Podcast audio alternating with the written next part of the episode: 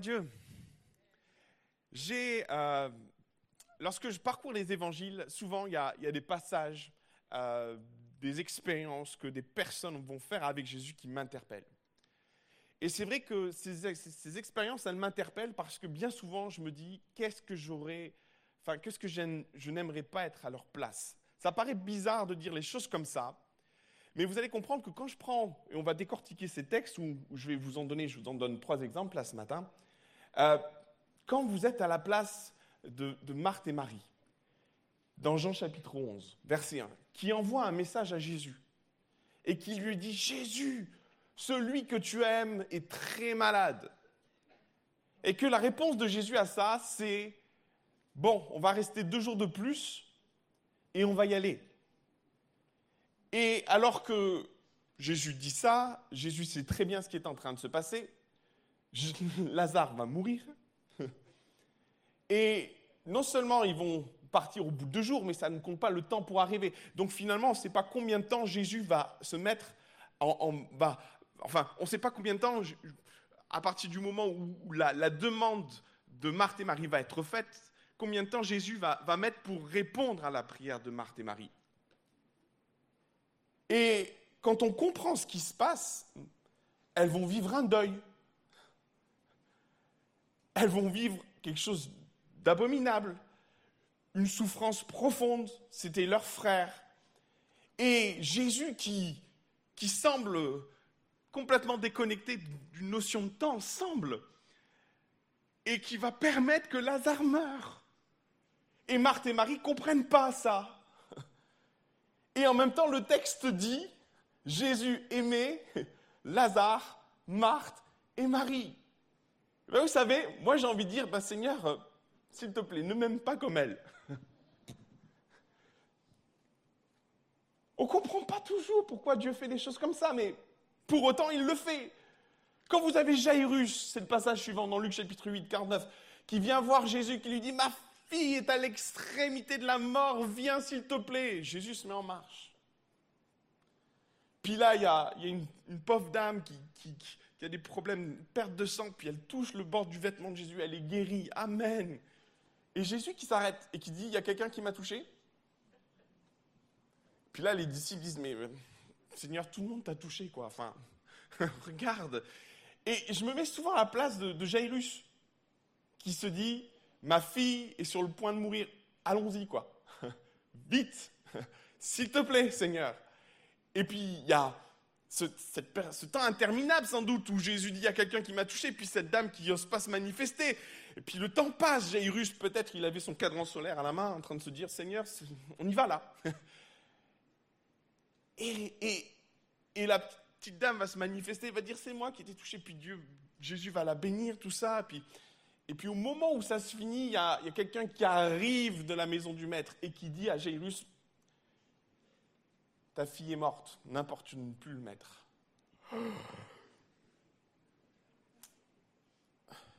Ok. Seigneur, je veux bien que tu m'aimes, mais pas comme ça. Pas de cette façon. Et vous savez, il y a plein de passages dans les Écritures où, l'attitude de Jésus rentre en confrontation à ce que nous nous imaginons de lui. Où il est un Dieu qui entend les cris du malheureux, où, il est un Dieu qui prend soin de celui qui est dans la souffrance, où il est un Dieu qui guérit. Et par moments, Jésus nous fait des trucs comme ça. Et il y a un passage qui m'a vraiment interpellé ce matin, euh, c'est lors de ce culte que j'aimerais vraiment développer ce passage c'est l'histoire de cette femme, cette syrophénicienne. En fonction de, l'évangile que vous prenez, soit elle est cananéenne, et je crois que c'est dans le livre de Matthieu, soit elle est syrophénicienne si vous prenez le livre de Marc. Et cette femme va vivre quelque chose que je, trouve terrible. Personnellement, quand je, lis, j'approfondis le texte, je me dis, mais Seigneur, je ne comprends pas. Je ne comprends pas. Le contexte est le suivant. Jésus euh, euh, sort d'une belle campagne euh, d'évangélisation où il a prêché le royaume de Dieu, il, s'est retrouvé confronté. Et à un moment donné, le, texte dit, et c'est en fonction des versions, il a eu le besoin de se retirer. Euh, sans doute parce qu'il y avait une pression des Juifs, sans doute parce qu'il y avait même la, pression de la foule. On ne sait pas pourquoi Jésus au juste se retire, mais une chose est certaine, c'est que Jésus voulait euh, prendre du temps à l'écart, voulait se faire un peu discret. C'est ce que dit Marc. Et Jésus prend la décision de quitter le territoire de Galilée, quitter le territoire où se trouvaient les Juifs pour aller se réfugier dans, dans Tyr Sidon. Un territoire qui n'est pas considéré comme un territoire juif, un territoire où la population, la plupart de la population était, était des Cananéens et n'avait rien à voir avec la population juive. Et alors que Jésus décide de prendre ce temps de repli, se retire en, Galilée, de, la Galilée pour, peut-être se reposer ou pour fuir peut-être une menace qui venait des, Juifs ou des, pharisiens ou des scribes, peu importe, Jésus prend du recul, veut être discret, va dans une maison, veut surtout pas être vu ou reconnu ou entendu. Il est en mode discrétion totale. Là, il débarque une femme. Et voilà ce qui nous est dit dans Matthieu chapitre 15, verset 22. Et voici une femme cananéenne qui venait de ces contrées lui cria Aie pitié de moi, Seigneur, fils de David, ma fille est cruellement tourmentée par le démon. Moi, cette femme, elle m'interpelle. Elle, est, pour moi, elle est extraordinaire. Parce que le texte dit pas, le texte ne, la présente pas comme on voudrait qu'elle soit présentée, mais les simples mots de ce qu'on lit m'invite à, dire, elle est formidable. Elle est cananéenne, syrophénicienne, elle est issue d'un pays qui n'est pas juif du tout. Sa tradition, ses origines, tout l'amène à être dans une religion et dans une culture polythéiste. Elle vit à 100 milieux de la tradition juive. Aussi, elle grandit dans un contexte spirituel qui peut-être a amené sa fille à vivre ce qu'elle vit. Parce qu'il n'y a jamais de feu, il n'y a pas jamais de fumée sans feu, comprenez-moi. Hein. et finalement, sa démarche spirituelle, à un moment donné, peut justifier le fait qu'elle est en train de faire. C'est-à-dire que elle a vécu des choses pas possibles dans un contexte spirituel pas possible. Elle décide d'en sortir en s'adressant à Jésus.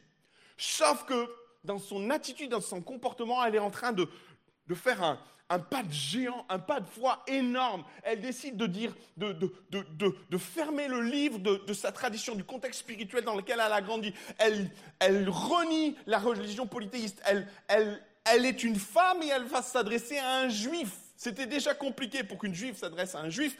Là, en plus, c'est une femme étrangère qui s'adresse à un juif. Ouh Une démarche de foi pour moi qui est extraordinaire où elle décide dans son milieu, dans son contexte, au milieu de ceux qui la connaissent, au milieu de ceux qui, savent qui elle est, puisqu'il nous a dit qu'elle venait de ces contrées, elle fait un choix ouvertement et public de dire, moi, mes dieux, je les abandonne et je vais m'adresser à Jésus. Waouh C'est formidable. Alors, sans doute qu'elle avait les bonnes motivations, et elle le dit en plus. En effet, quel parent, face à la souffrance de son enfant, ne va pas chercher une solution et aller dans une situation extrême En effet, et, souvent moi j'ai lu ce texte, mais je n'ai pas fait attention à un mot, mais notez ce qu'elle dit. Ma fille est cruellement tourmentée. Vous savez à quoi ça me fait penser? Ça me fait penser au Gadarien. Quelle mère peut rester insensible face à sa fille cruellement tourmentée.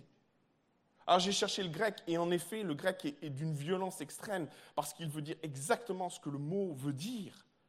Elle souffrait, elle était tourmentée, elle était dans, une, dans, une, dans un état que cette mère, au bout du compte, en finit, finit par arriver à un extrême de s'adresser à Jésus, lui qui est juif, elle qui est cananéenne elle décide de faire un pas de foi gigantesque. Elle décide de, faire fi de sa vie passée, de ce qu'elle pouvait être pour s'adresser à Jésus. Waouh Et vous savez, ce qui est remarquable en plus dans cette femme, c'est qu'elle va aller encore plus loin que ça. Comme si ça suffisait pas. Parce qu'elle va entendre parler de Jésus. C'est ce qu'elle va dire dans, c'est ce qui va nous être dit dans l'évangile de Marc. On va, on va jongler sur les deux passages. Dans l'évangile de Marc, il dit, elle a entendu parler de Jésus, mais vous savez quoi? Ce qu'il y a d'extraordinaire dans les mots qu'elle emploie et dans ce qu'elle dit, c'est qu'elle n'a pas fait simplement qu'entendre parler de Jésus, elle a essayé de comprendre qui était Jésus. Et on le voit quand elle s'adresse à Jésus de la façon suivante. Quand elle dit pitié de moi, certes c'est une prière, mais regardez ce qu'elle dit Seigneur, Elle place Jésus dans une position d'autorité, mais elle continue, elle, dit fils de David. Vous savez ce qu'elle est en train de faire? Elle est en train de, de révéler l'aspect messianique de Christ, de Jésus. Elle est en train de dire, tu es le fils de David, tu es la descendance, tu es celui qu'on attend, tu es le Messie. Sauf que c'est dans la bouche d'une non-juive. Alors qu'à l'époque, les contemporains de Jésus ont un grave problème pour reconnaître la messianité de Christ, elle, qui n'est pas juive, qui sort d'un milieu complètement différent, le reconnaît. Oh. Vous savez, ce terme est employé que quelquefois fils de David. Il est employé avec des aveugles, mais finalement, il est très peu employé. Et cette femme qui n'est pas du tout issue du contexte juif, qui n'est pas, qui ne sait pas du tout qu'ils attendent un Messie, a fait la démarche, elle, à un moment donné, d'entendre parler de Jésus, de savoir qui il était, d'où il venait, dans quel contexte il vient, pourquoi il vient. Elle a fait son propre cheminement spirituel pour comprendre qui était Jésus, ce que Jésus était venu faire. Waouh Il n'y a pas la moitié des juifs, des contemporains de Christ qui sont allés vers Jésus avec une telle compréhension de qui était Jésus. Il n'y en a pas la moitié elle, elle arrive avec un standard, une approche que pas la moitié des Juifs qui se sont approchés de Jésus avaient de lui.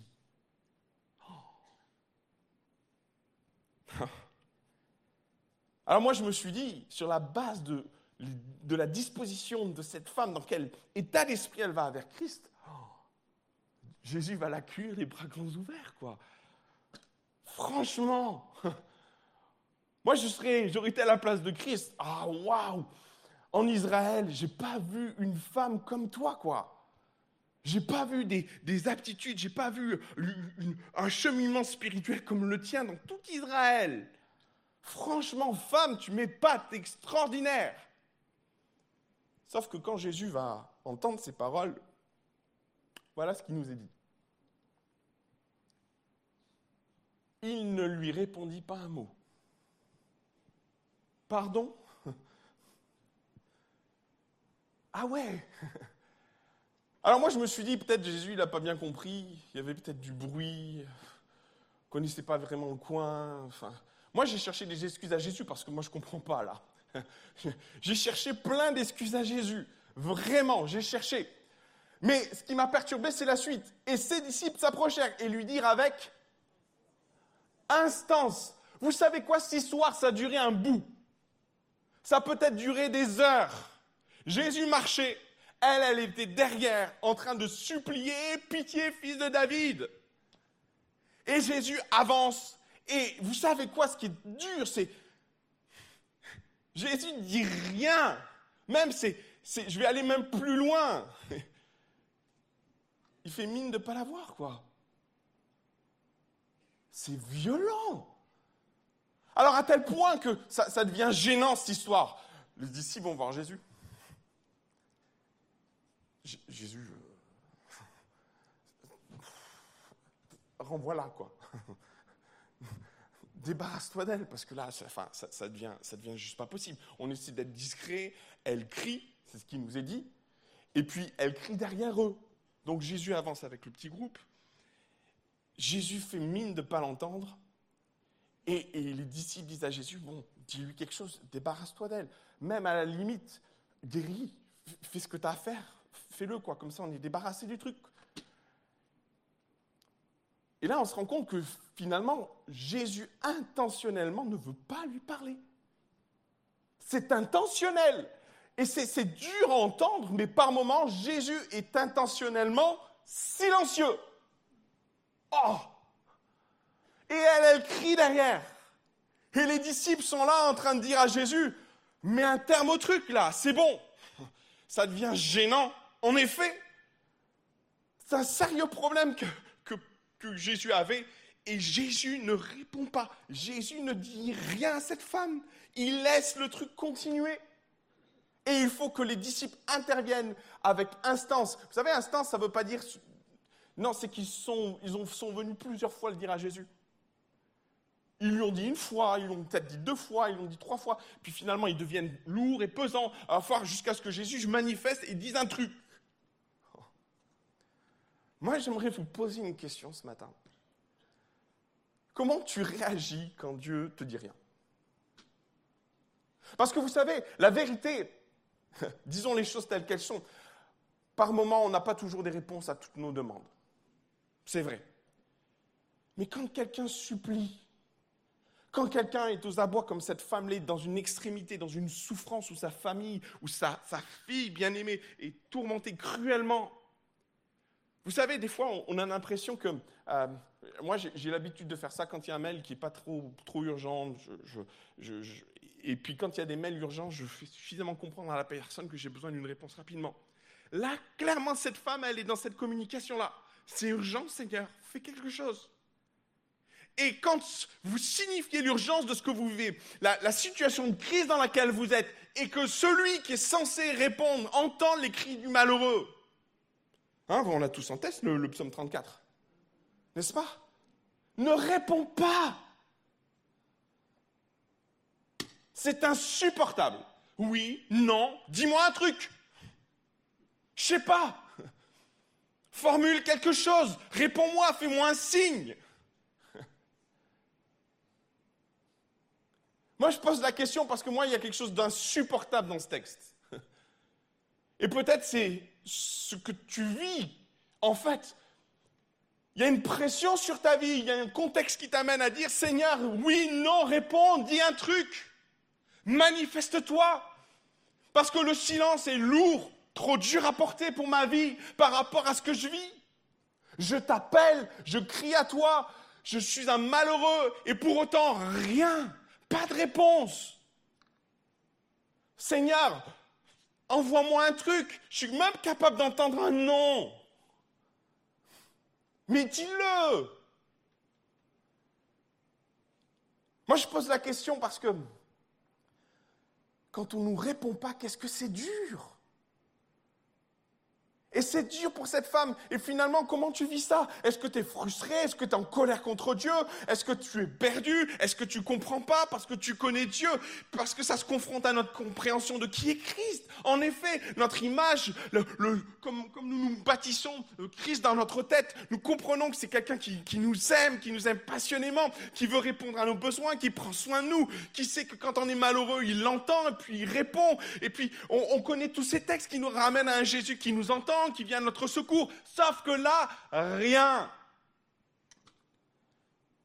Comment tu réagis quand le silence de Dieu se confronte à ta compréhension de Christ? Est-ce que tu te culpabilises? Est-ce que tu cherches des problèmes? Parce que très honnêtement, quand je vois cette femme-là, la démarche spirituelle dans laquelle elle est, j'ai pris le temps de, décrire dans quel contexte elle vient. Elle est syrophénicienne, certes, mais elle a une aptitude, un positionnement, une attitude tout tout amène à dire, mais Seigneur, si tu si tu guéris pas sa fille, qui vas-tu guérir?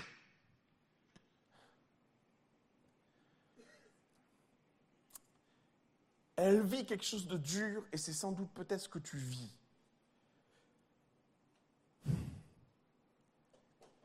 Que fais-tu quand ta foi est posée sur le grill? Parce que c'est de ça dont il est question en fait.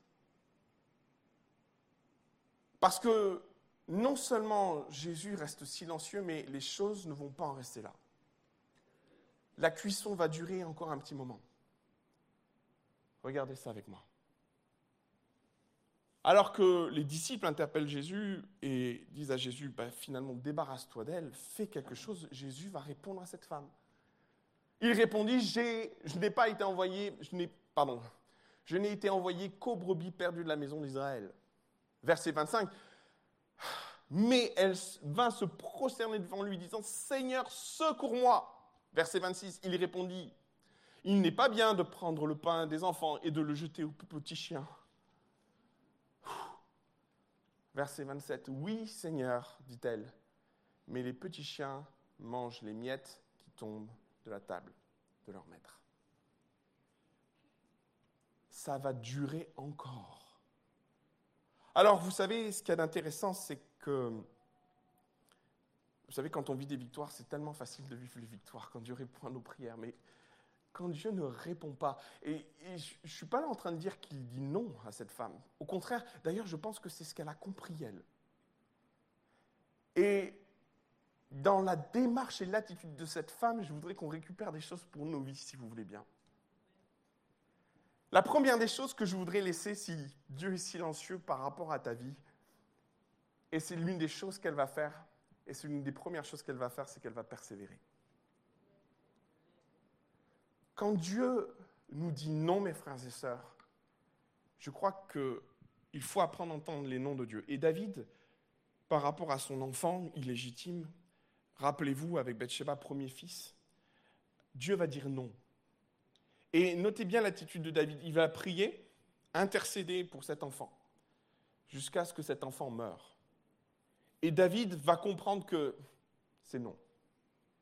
Et il va arrêter sa prière. Il va basculer sur autre chose. Mais mes frères et sœurs, quand Dieu ne nous parle pas, ça ne veut pas dire qu'il est en train de nous dire non. Et c'est important de le comprendre, parce que mon frère, quand Dieu te dit non, arrête. Ma sœur, quand Dieu te dit non, c'est bon. Mais quand il te dit rien, il est fort possible que Dieu n'est pas en train de te dire non. Et elle a compris, cette femme. Alors Dieu ne parle pas. Par moment, on peut faire vraiment un raccourci spirituel en disant ben, Dieu ne parle pas, donc c'est non. Franchement, cet exemple-là m'amène à dire c'est pas parce que Dieu ne te parle pas qu'il est en train de te dire non. Alors tu sais quoi? Continue. Continue. Élève la voix vers ton Dieu. Supplie-le. Mets-toi à genoux. Tiens-toi dans sa présence. Et cette femme, alors que Dieu ne parle pas, alors que Jésus ne dit rien, elle va persévérer jusqu'à ce que Jésus réponde. Amen. Et si Dieu ne te parle pas, je veux t'encourager à persévérer, parce que Dieu n'est pas en train de te dire non. Et cette femme, vous savez quoi? Alors qu'elle persévère, vous savez, c'est la, parabole du juge inique. On est typiquement dans ce schéma-là.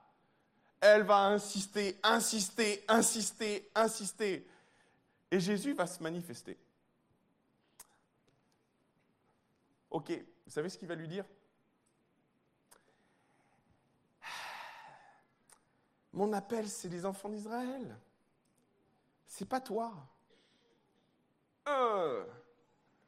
Ok. Mais il lui dit pas ça de cette façon-là. En gros, dans le texte, et euh, vous pourriez le prendre avec moi, il va lui dire euh, J'ai été envoyé aux brebis perdues de la maison d'Israël. Jésus n'est toujours pas en train de lui dire non. C'est ambigu. Et vous savez, cette femme va persévérer, mais elle passe un cap supérieur. Alors que Jésus lui fait comprendre qu'elle n'est pas trop concernée par euh, les bénédictions, vous savez ce que fait cette femme? Alors qu'elle suivait Jésus, Jésus lui dit, écoute, mon appel, c'est les enfants d'Israël, elle va courir, elle va passer devant Jésus, et là, elle va se prosterner devant lui. Waouh Deuxième chose, elle va adorer. Qu'est-ce que tu fais quand Dieu ne te parle pas, voire t'ignore Seigneur, qu'est-ce que tu fais? Où tu es? Ah! Ok. Si persévérer ne suffit pas, adore. Le mot qui est employé en grec, c'est proskuneo. Et c'est très intéressant parce que proskuneo euh, est traduit bien souvent dans l'évangile de deux façons. En effet, c'est l'idée de se prosterner, mais c'est aussi adorer. Elle va adorer Jésus. Waouh Elle passe un cap. Clairement. Elle va persévérer. Ok, Seigneur. Tu me fais comprendre que la bénédiction n'est pas pour moi. Pas de problème. Je t'adore. Et vous savez, c'est fort parce que le texte commence par ceci. Elle dit, c'est super, je, n'ai pas été envoyée pour les brebis perdues de la maison d'Israël. En gros, elle doit comprendre que la bénédiction n'est pas pour elle. Peu importe. Et vous avez vu par quoi ça commence? Mais, mais elle va se prosterner devant lui. Ok Seigneur, pas de problème. Je t'adore quand même.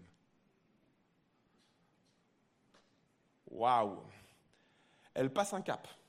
Ou peut-être beaucoup d'entre nous auraient dû dire, auraient dit peut-être, bon Seigneur, tant pis. Euh, je suis frustré. C'est pas évident à digérer. Non, elle, elle se met à genoux, elle se prosterne, elle met sa tête contre le sol et elle prie, elle dit, elle dit Seigneur, secours-moi dans une position d'adoration. Vous savez, mes frères et sœurs, quand la prière suffit plus, il reste l'adoration. Et vous savez, l'adoration est une clé, est une puissance qu'on ne soupçonne pas dans nos vies.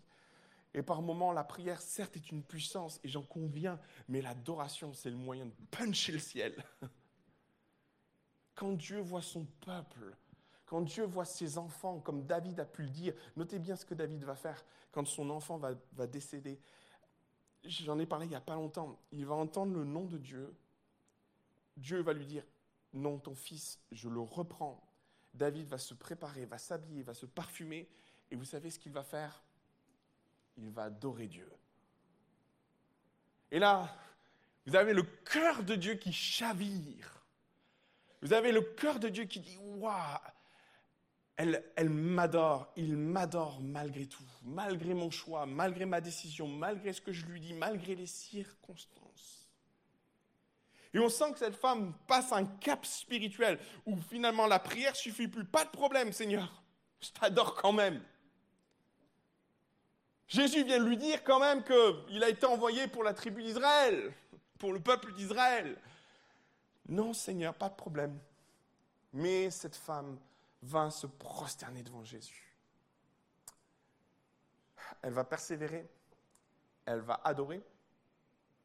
Alors qu'elle adore, Jésus va lui dire ça. Il n'est pas bien de prendre le pain des enfants et de le jeter aux petits chiens. Wesh, on en met une nouvelle tartine. Regardez ce qu'elle va lui dire. Oui, Seigneur, dit-elle, mais les petits chiens mangent les miettes qui tombent de la table de leur maître. C'est extraordinaire ce qu'elle est en train de dire, cette femme. C'est extraordinaire parce que finalement, la dernière chose que cette femme va faire, elle va prononcer la parole. Une parole. Quand on prend un peu de recul sur ce texte, bien souvent, des, théologiens ont vu dans le comportement de Jésus quelque chose qui lui échappe. Certains théologiens ont même pensé que finalement cette femme, de par sa foi, est allée bousculer les convictions de Christ. Alors pas, je ne suis pas en train de dire que c'est ça. Hein. J'aurais même tendance à dire c'est bien mal connaître Christ que de penser que cette situation était en train d'échapper au contrôle de Christ. Certains ont vu dans l'attitude de cette femme, euh, en effet, une foi telle que Jésus a été bousculé, déstabilisé. Jésus n'est pas déstabilisé. Jésus n'est pas bousculé, il est Dieu. Je dis ça parce que c'est tout l'inverse en fait. Dans cette situation, Jésus est au contrôle de tout. Et ce qui semble être une forme de silence n'est qu'un instrument de crise pour amener cette femme plus loin. En effet, cette femme qui vit le silence de Dieu, le silence de Christ, alors qu'elle est dans une situation pas possible, finalement est en train de vivre un, cheminement spirituel qui lui échappe. Mais qui ne doit pas nous échapper ce matin dans ce que nous vivons. Dans le silence, dans le fait d'être sur le grill. Ta foi est sur le grill. OK. Amenant tout un tas d'interrogations sur ce que tu vis. OK. Mais on a vu qu'au travers de son attitude, elle est allée chercher les bénédictions. Certes, elle a persévéré, certes, elle a adoré, et puis elle a prononcé une phrase extraordinaire qui va tout changer. Pourquoi je vous dis ça? Parce que non seulement Jésus est totalement au contrôle, mais c'est une chose qui échappe, qui nous échappe bien souvent dans ce que nous vivons et dans les silences de Dieu, c'est que Dieu aime la foi. N'oubliez jamais ça. Dieu est un passionné de foi. Il est le rémunérateur de notre foi, certes, mais sans la foi, nul n'est agréable à Dieu. Alors quand il envoie, il s'en délecte. C'est une chose qu'il faut comprendre de la personne de Christ, parce que Christ est Dieu. Quand Jésus voit la foi, hmm, Et vous savez, quand Jésus a vu la foi de cette femme, il s'est dit waouh. Alors il joue l'indifférence.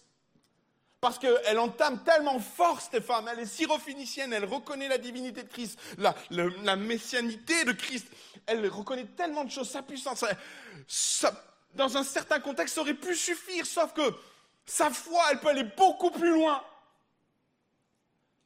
Vous savez, je, fais faire les devoirs à mes filles. Et euh, dernièrement, j'ai fait faire des devoirs à, mon aîné. C'est très intéressant parce que j'ai vu qu'elle avait tout compris. Ah, il y a quelque chose de... Quand on est papa et qu'on voit sa fille, euh, c'est chouette. Je me suis dit, waouh, tu as tout compris, ma chérie. Et alors, on fait l'exercice et puis je me rends compte que c'est même trop facile pour elle. Oups. C'est même trop facile. Alors, on fait l'exercice et puis je lui dis, ma chérie, on va aller plus loin. Et là, je lui sors le, même style d'exercice, mais un peu plus compliqué. Et là, elle me dit, oh, papa, elle râle forcément. Hein. C'est pas ce que le, le maître d'école nous a dit de faire. Euh, oh, puis ça a l'air trop dur. Et puis je lui dis, non, mais tu vas y arriver. Fais-moi confiance. Alors elle y va de mauvais cœur, elle y va de façon désobligeante, elle y va avec euh, euh, nonchalance, mais elle y va quand même. Et elle y arrive. Et elle me regarde avec des yeux tout grands, tout, ouverts, toute fière. Je l'ai fait. Je dis oui, tu l'as fait. Mes frères et sœurs, par moments dans ce que nous vivons, dans les silences de Dieu, c'est juste Dieu qui est en train de se délecter de ta foi. C'est juste Dieu qui voit en ta foi une possibilité d'aller plus loin. Et quand on prend un peu de recul sur ce texte, je vais vous montrer. Si tu veux bien me montrer les étapes, niveau 1, niveau 2, niveau 3, descends. Elle supplie. Il l'ignore. Ok Seigneur, je persévère. C'est pas mon appel. Ok, je t'adore. Ah, c'est pas bien de prendre le pain des enfants pour le donner aux petits chiens. Ok Seigneur, très bien. Oui, tu as raison. Mais moi, Seigneur, je vais me contenter des miettes. Et là, Jésus lui dit, T'y es, ma fille. T'y es. T'y es. T'es exactement là où je voulais t'amener. Et vous savez, c'est très fort parce que Jésus va dire une chose extraordinaire. Et ça, c'est dans notre évangile, dans Marc. Si tu peux mettre Marc, s'il te plaît. Elle va dire en effet, oui Seigneur, lui répondit-elle, mais les petits chiens sous la table mangent les miettes des enfants. Alors vous savez ce que Jésus va dire à cause de cette parole. Vous savez quoi? C'est comme si Jésus attendait avec impatience qu'elle aille jusque-là. C'est comme si Jésus était au contrôle total de ce qu'elle est en train de vivre. Oui, je suis silencieux. Oui, je te dis que c'est pas mon appel. Oui, je te dis que c'est pas pour le, c'est pas pour, mais je suis en train de te conduire. Vas-y, ma fille, vas-y encore plus loin. Pousse, pousse, pousse. Jésus pousse cette femme jusqu'où il peut la pousser pour qu'elle arrive à sortir la phrase que Jésus attend. Alors quand elle le dit, bingo, ma fille, tu es. Ta foi est boostée. Ta vision des choses est bousculée. Ça a été dur, tu as été sur le grill, mais ma fille, tu y es arrivée et ta foi est extraordinaire. À cause de cette parole, va, les démons qui étaient dans ta fille sont maintenant sortis. Et l'évangile de Matthieu dit, à l'instant même, à l'heure même, cette fille était délivrée. Wouh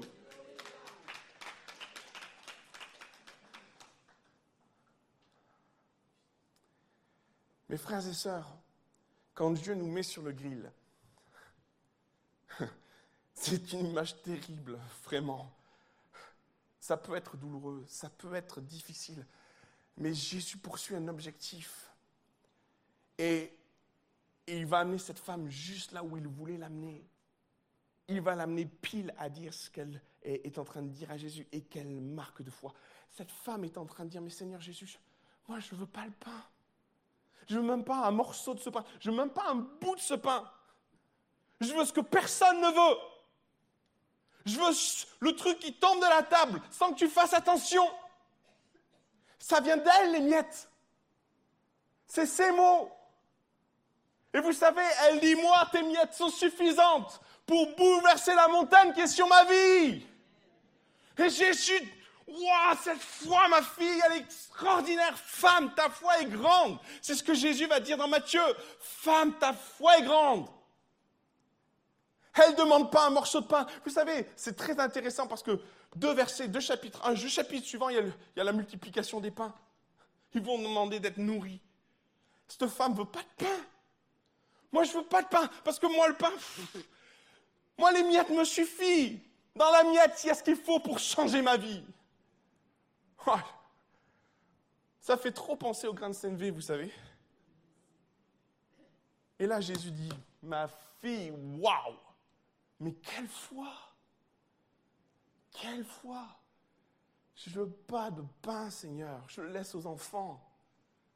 Et Jésus va multiplier les pains deux chapitres plus loin. Je ne veux pas le pain, Seigneur, je ne veux même pas un bout de pain, ça ne m'intéresse pas. Moi, je suis sous la table et les miettes que tu vas faire tomber par mégarde, moi, je vais la prendre. Et elle va être une bénédiction pour moi. Et Jésus dit, y es ma fille.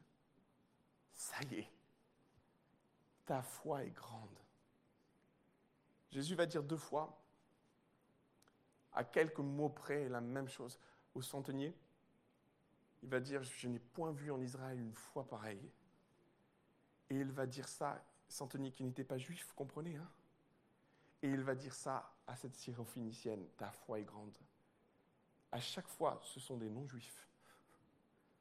Et à chaque fois, ils font des démonstrations de foi qui ébranlent le ciel et le cœur de Dieu. Mon frère, ma soeur, tu vis les silences, persévère. Peut-être tu vis des circonstances qui t'amènent à douter. Adore. Et si peut-être à un moment donné, Dieu te donne une réponse, ok Seigneur, c'est vrai, mais moi je ne veux pas un morceau de pain, je veux les miettes. Mon frère, ma soeur, Dieu peut-être te fait passer par le grill pour une seule et unique raison, jusqu'à ce que tu prononces la parole que tu dois prononcer. Vous savez, j'ai compris dans ma vie spirituelle, dans mon cheminement spirituel, que des fois les bénédictions sont, dépendent de ce que je vais dire. Alors je peux prier longtemps pour voir les choses avancer, et par moments j'ai eu les silences de Dieu. J'ai eu même des vents contraires qui m'ont amené à dire Seigneur, je te louerai quand même. Et puis par moments, alors que j'ai pratiquement tout essayé et que les réponses ne venaient pas et que ni le non ni le oui sont présents, alors je me suis mis à réfléchir, à dire Seigneur, mais il y a quelque chose que je dois comprendre. Et j'ai souvent vu cette expérience où Dieu attendait de moi une parole. Par moments un acte de foi, une décision, un choix, qui est le fruit d'un cheminement de silence, qui est le fruit par moments d'être sur le grill, mais qui ouvre les écluses des cieux une fois sorti de ma bouche. Je voudrais t'encourager, mon frère, ma soeur, ce matin, alors que ta foi est sur le grill.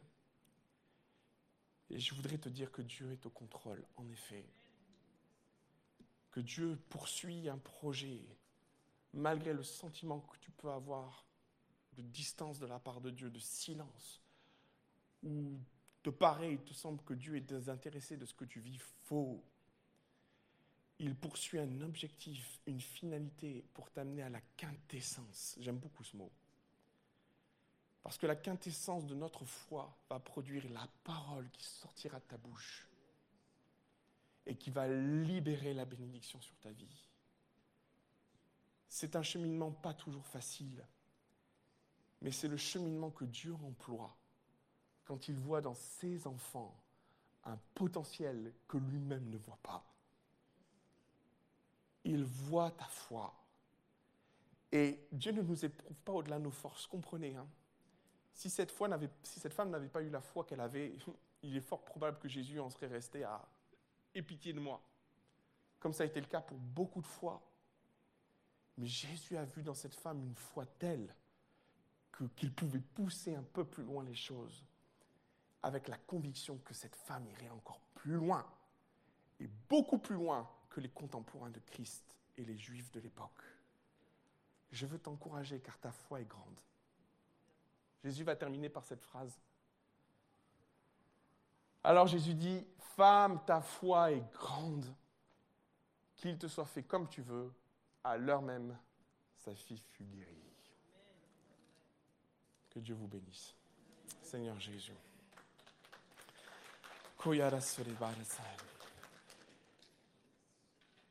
Seigneur mon Dieu, te rends grâce pour euh, cette femme, parce qu'elle est, euh, elle l'exemple de ce que nous pouvons vivre et de ce que peut-être beaucoup vivent aujourd'hui. Alors que nous vivons peut-être des difficultés parce que la position est inconfortable, parce que tes silences sont insoutenables, parce que Jésus, on a, on a par moments tellement besoin de ta parole, cette fraîche révélation sur nos vies, cette fraîche direction pour nos cœurs. On est tellement assoiffé d'avoir une direction de ta part que tes silences deviennent interminables. Et dans ce que mes frères et sœurs vivent, je prie, mon Dieu, que tu les conduises à bon port. Je prie que dans la souffrance de ce que les uns et les autres vivent, je prie que ton Saint-Esprit vienne se révéler à leur cœur, que le cheminement se fasse jusqu'à ce que la parole libératrice soit prononcée. Oh, ça prend du temps parce que le Saint-Esprit prend du temps à faire germer les choses dans notre cœur. Le Saint-Esprit amène les choses à, notre intelligence. Et Seigneur, peut-être par moments, sans le vouloir, sans faire exprès, mais par simple conclusion de notre cheminement, on en vient à prononcer la parole. Je prie, mon Seigneur, que dans les silences que mes frères et sœurs vivent, dans les circonstances qui les amènent à douter, la persévérance, la louange, soit leur meilleure arme, soit celle qui va les tenir jusqu'au moment où, Seigneur, la parole de délivrance va prononcer, la parole, la, quintessence de notre foi émerge et entendre ta voix nous dire Super, mon enfant, bingo, tu y es. Tu y es. Est-ce que nous attendions bascule miraculeusement Je te rends grâce pour cette parole, je te rends grâce pour cette femme, je te rends grâce pour ce que tu as déposé sur nos cœurs et sur les cœurs de mes frères et sœurs. Je prie, mon, Seigneur, que, que le Saint-Esprit fasse une œuvre dans ceux qui vivent le silence de Dieu aujourd'hui. Et mon Père, je te prie de, passer au milieu de nous par ton Esprit Saint. Passe au milieu de nous par ton Esprit Saint. Père, ne nous laisse pas dans le flou, ne nous laisse pas dans l'incertitude. Fais émerger dans nos cœurs la quintessence du cheminement spirituel par lequel notre foi est en train de passer. Au nom de Jésus. Au nom de Jésus. Amen. Que Dieu vous bénisse.